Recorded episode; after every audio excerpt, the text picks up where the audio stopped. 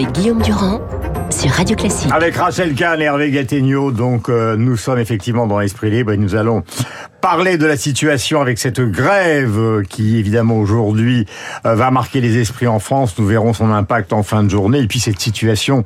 Je ne vous en ai pas parlé quand nous avons préparé cette émission hier soir, mais elle nous tombe dessus ces dernières heures absolument phénoménale en Grande-Bretagne. On a vu des choses se retourner rapidement dans le domaine de la politique, mais alors là, l'affaire Listros est inouïe. Il y a un mois, elle propose donc un programme économique complet, donc favorisant euh, bien évidemment le capital d'une certaine manière et l'investissement en Grande-Bretagne, tout en défendant les salaires. Et évidemment, elle se fait retoquer par son ministre de l'économie, qui a remis par terre intégralement le plan euh, qu'elle avait mis sur pied pour essayer de réformer la Grande-Bretagne. Ce qui fait que ce matin, elle s'excuse dans la presse britannique, tout en demandant à rester Premier ministre. Ça ne va pas durer extrêmement longtemps. Avant que vous l'interveniez, je voudrais qu'on réécoute, car il faut rendre à César euh, ce qui est à César. François Vidal, qui faisait son éditorial, le directeur adjoint des Échos ce matin, à propos justement des conditions économiques de cette grève dont on va parler, parce que L'avantage de Radio Classique, c'est que nous nous intéressons aussi aux chiffres, et François vous le dit, ce n'est ni justifié économiquement, ni envisageable ce n'est ni justifié économiquement ni envisageable financièrement. Hein. Pour s'en convaincre, il suffit de jeter un coup d'œil au budget 2023. Avant même son passage au Parlement, il cumule déjà un déficit représentant 5% du PIB, soit 158 milliards d'euros. Tout euro de dépenses supplémentaires dégradera donc un peu plus les comptes publics et augmentera la dette, dont, faut-il le rappeler, le coût est en forte progression à cause de la hausse des taux d'intérêt. Une augmentation accrue du point d'indice des fonctionnaires serait donc la dernière des choses à faire, et je ne parle même pas de l'indexation indexation des salaires de la fonction publique sur l'inflation, réclamée par les syndicats à la manœuvre aujourd'hui, qui ne ferait qu'alimenter la hausse des prix. Voilà, et je reprends donc euh, les propos de l'excellent François Geffrier qui fait la matinale économique ce matin. C'est important de ne pas voler le travail des autres. Si je vous comprends bien, les fonctionnaires vont devoir se contenter, et là je m'adresse à François Vidal, par la voix de François Geffrier, de l'augmentation obtenue cet été. Ce qu'oublient ou font semblant d'oublier les, syndicats contestataires, c'est que l'État employeur, dont les caisses sont pourtant vides, ne s'est pas contenté de cette revalorisation. À ce geste historique, hein, on parle quand même d'une charge de 7 milliards et demi en année pleine pour les finances publiques, s'ajoutent des augmentations individuelles dont l'enveloppe globale représente 1,5% de la masse salariale. On est donc loin du symbolique. Ensuite, le gouvernement a pris des mesures ciblées pour améliorer la rémunération de certains de ses agents. C'est le cas par exemple des enseignants qui vont collectivement recevoir 1 milliard de plus. Enfin, dans les entreprises publiques, les négociations salariales ont déjà été très nourries cette année. À la SNCF, par exemple, la hausse moyenne des salaires s'élève à 5,8%, ce qui correspond peu ou prou à l'inflation attendue cette année. En clair, François, la journée de mobilisation qui s'ouvre sera une journée pour rien, et pas seulement dans le secteur public, hein, puisque dans la plupart des entreprises, les salaires les plus bas ont déjà été revalorisés dans le sillage du SMIC, et pour les autres, là où c'est possible, les négociations battent son plein. Voilà au-delà bien évidemment de ces chiffres donnés par François Vidal, la question qui se pose euh, et à vous deux est une question à caractère politique, c'est-à-dire que on a le sentiment que c'est une grève pour rien, une grève néfaste, une grève qui va faire ou qui va obliger un certain nombre de gens à avoir des problèmes de transport considérables. Est-ce que c'est un mouvement ou est-ce que c'est une justification euh, approximative que je vous soumets ce matin ou est-ce que c'est le fond de votre pensée? Rachel Oui, bah écoutez, euh, bonjour Guillaume. Bonjour. De toute façon, on savait que depuis les législative, il y avait déjà euh, une certaine volonté de bordéliser euh, la France, de la bloquer. C'est-à-dire qu'à partir du moment où, d'un côté, euh, on a la NUPES avec Jean-Luc Mélenchon qui avait cette volonté d'être Premier ministre à tout prix, qui n'a pas été, il y avait cette volonté de bloquer la rentrée. Alors, déjà rappeler qu'aujourd'hui, il n'y a pas de pénurie en termes d'essence. Ce qui n'a pas été anticipé, c'est l'irresponsabilité de certains élus et puis de certains syndicats qui veulent bloquer le pays, alors même que pendant la crise Covid, on a martelé, martelé la question de la liberté. les propos de Laurent Berger dans la presse ce matin. Il dit le bordel pour le bordel, ça ne sert à rien. Exactement. Parce que quand on dit les syndicats, c'est la CGT, c'est pas du tout la majorité des syndicats et la, CGT, et la CFDT est majoritaire. Exactement. Donc, donc euh, quelques personnes finalement, des personnes qui sont minoritaires, qui veulent hmm. bloquer le pays, alors même qu'on a eu pendant euh, des mois et des mois euh, presque les les mêmes personnes, si je fais peut-être un raccourci, mais en tout cas certains certains représentants qui nous parlaient de la liberté d'aller et venir par rapport à notre passe sanitaire, avec là un, pays qui est bloqué au niveau des transports en commun. Ce qui n'a pas été anticipé, c'est ce niveau d'irresponsabilité. Effectivement, on a cette sensation que c'est une grève pour bordéliser et mhm. que au fond, dans un dans un moment aussi euh, euh, compliqué, bouleversé au niveau international, euh, au niveau national, il y a un autre principe constitutionnel qui n'est pas le droit de grève, celui-là qui est le principe de la fraternité et de la solidarité. Et mm. je pense que ces personnes-là devraient se le rappeler aussi. La Constitution est, une. Pardonnez-moi, Rachel, euh, je poursuis votre propos sur le plan politique euh, que vous avez déjà évoqué avec Hervé. Est-ce que ce n'est pas finalement, Hervé, la mauvaise gestion du 49-3 On sort d'une législative, il n'y a pas de majorité. Donc on sait qu'à terme, avec un budget contesté, on va être obligé d'utiliser le 49-3 comme l'ont fait Villepin, Rocard et, et Raffarin et beaucoup d'autres. Et là, on sent une espèce d'hésitation. C'est-à-dire, on a dit oui, on va, on va, le faire, puis après on a dit oui, mais on va commencer une amorce de discussion pour ne pas donner l'impression. Et résultat, on se trouve dans une situation quand même très très bizarre, parce que la grève est minoritaire, les Français ne peuvent plus supporter à 66% Jean-Luc Mélenchon, et d'un autre côté, comme le disait très, fort, euh, très bien euh, Rachel, on a l'impression d'une impéritie du côté du gouvernement aussi. Oui, tout ça est vrai. Euh, il, y a, beaucoup de choses dans votre question. Euh, oui, elle est trop longue. C'est une habitude.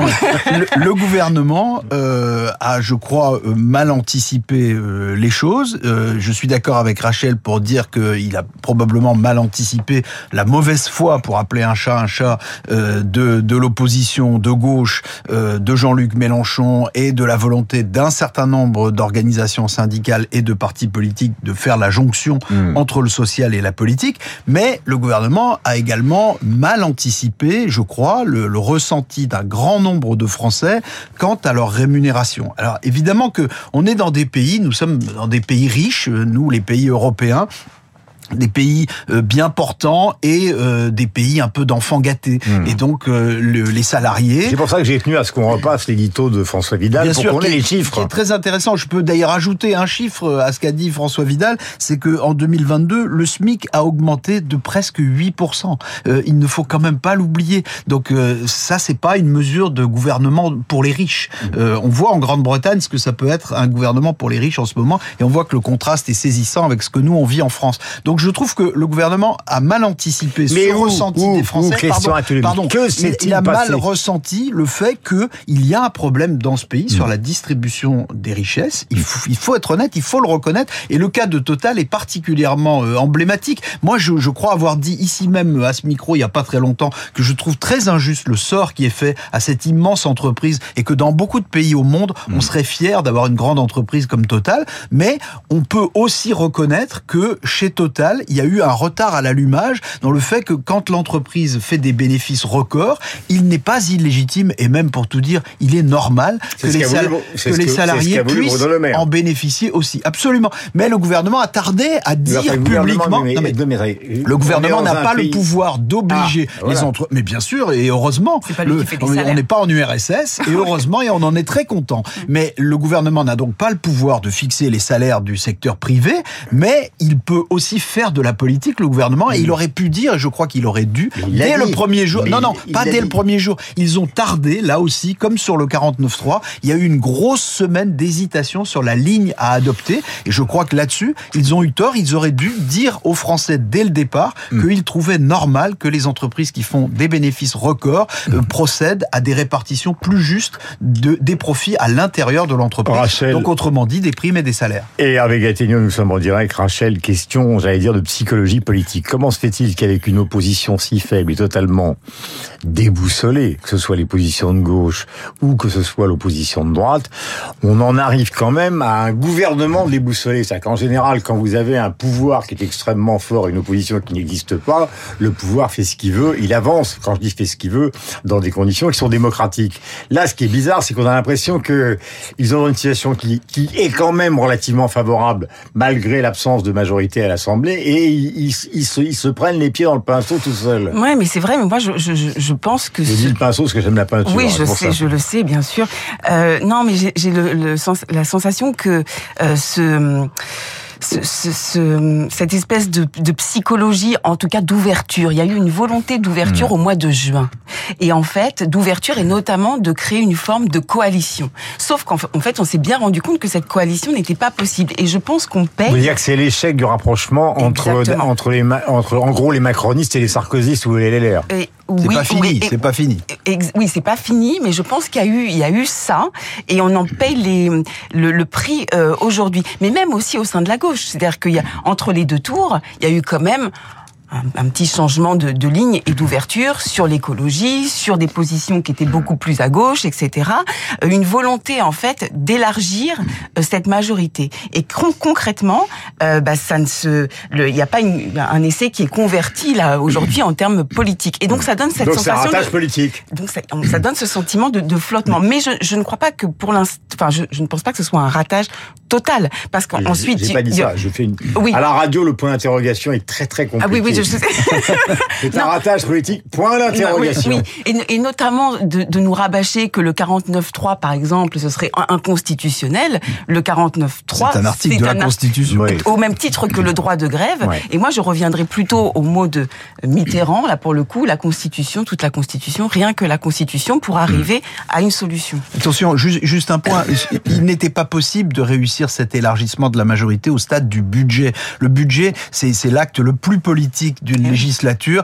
C'est l'acte inaugural. Il était impossible d'attendre. D'ailleurs, Emmanuel Macron l'a dit à ses ministres et a fait savoir partout qu'il l'avait dit. il était impossible. votre Il était impossible que les opposants euh, votent le budget. En revanche, on a vu déjà sur certains textes euh, des débuts d'élargissement se produire. La droite a laissé passer des textes, voire en a voté quelques-uns. Et il y a des textes à venir. Je pense notamment à, la loi euh, sur la sécurité, où évidemment que la droite va le voter. Euh, la réforme des retraites, euh, il est probable que la droite finira par au moins la laisser passer en s'abstenant. Donc vous voyez que l'élargissement, euh, c'est un combat qui ne fait que si commencer. Si la journée aujourd'hui est un échec, ce que je, n'en sais rien, puisqu'elle démarre, il est quand même, oui, c'est ça, il est 8h54, on verra ce soir. c'est quand même de bon augure pour le gouvernement sur la réforme des retraites. Ça veut dire que la mobilisation, elle est dans le pays, c'est vrai, mais on n'est pas certain que que ça va fonctionner. Il y a, une grogne sociale de fond, mhm. mais le gouvernement reste politiquement fort sur son équation parce que il y a toujours une incapacité des oppositions à se mettre ensemble. On a compris ce week-end que euh, le Rassemblement national ne voterait pas la motion de censure de la NUPES et que la NUPES ne voterait pas la motion de censure du Rassemblement national. Donc l'addition ne se faisant pas, le gouvernement garde la majorité, certes relative, mais il a la majorité. J'ai une dernière question pour vous deux euh, qui concerne le couple Karsfeld que tout le monde connaît bien évidemment sur l'antenne de Radio Classique et partout en France, euh, Beate et Serge Klarsfeld. Est-ce que vous avez été étonné de savoir que Louis Alliot les décorait à Perpignan? Rachel alors, il faut terminer brièvement. Effectivement, j'ai. C'est un sujet, euh, je sais pas s'il est moral, s'il est politique. J'ai vu passer cette information. Après, la progression au sein des, des, des, personnalités du RN en termes de stratégie et d'instrumentalisation, elle a été extrêmement forte ces derniers mois. Et je pense que Beate euh, et Serge Klarsfeld entre guillemets, se sont peut-être fait prendre au piège aussi euh, de cette par rapport à cette ouverture. On sait très bien qu'il y a une élection au sein du RN euh, à la succession en fait de, de, Marine Le Pen entre Bardella et Louis Alliot, et donc euh, là tous les coups sont permis, on va dire ça comme ça. Je, je ne suis pas étonné que que Louis Alliot ait souhaité décorer le couple Klarsfeld. Je suis étonné que le couple Klarsfeld. Hein, je suis étonné que le couple Klarsfeld l'ait accepté. Alors je, je ne leur ai pas posé la question et je n'ai pas lu dans la presse d'explication de cela. Je suis étonné pourquoi? Parce que euh, les Klarsfeld, euh, en dehors de tous les combats euh, qu'ils ont eus pour la mémoire et, qui font d'eux un couple absolument admirable dans l'histoire de notre ah pays, ils ont eu aussi des combats très forts et très vigoureux contre l'extrême droite et contre le Front National quand il s'appelait Front National et même, je crois pouvoir dire encore il y a quelques années contre le Rassemblement National. Et donc je suis surpris au minimum qu'il n'ait pas vu l'éventuel piège dans lequel ils étaient susceptibles de tomber en se faisant ainsi euh, récupérer par Louis Alliot dans sa campagne interne au Rassemblement national. Il est 8h57, Rachel Kahn, Hervé Gattegno, voici qu'entre en piste euh, Augustin Lefebvre.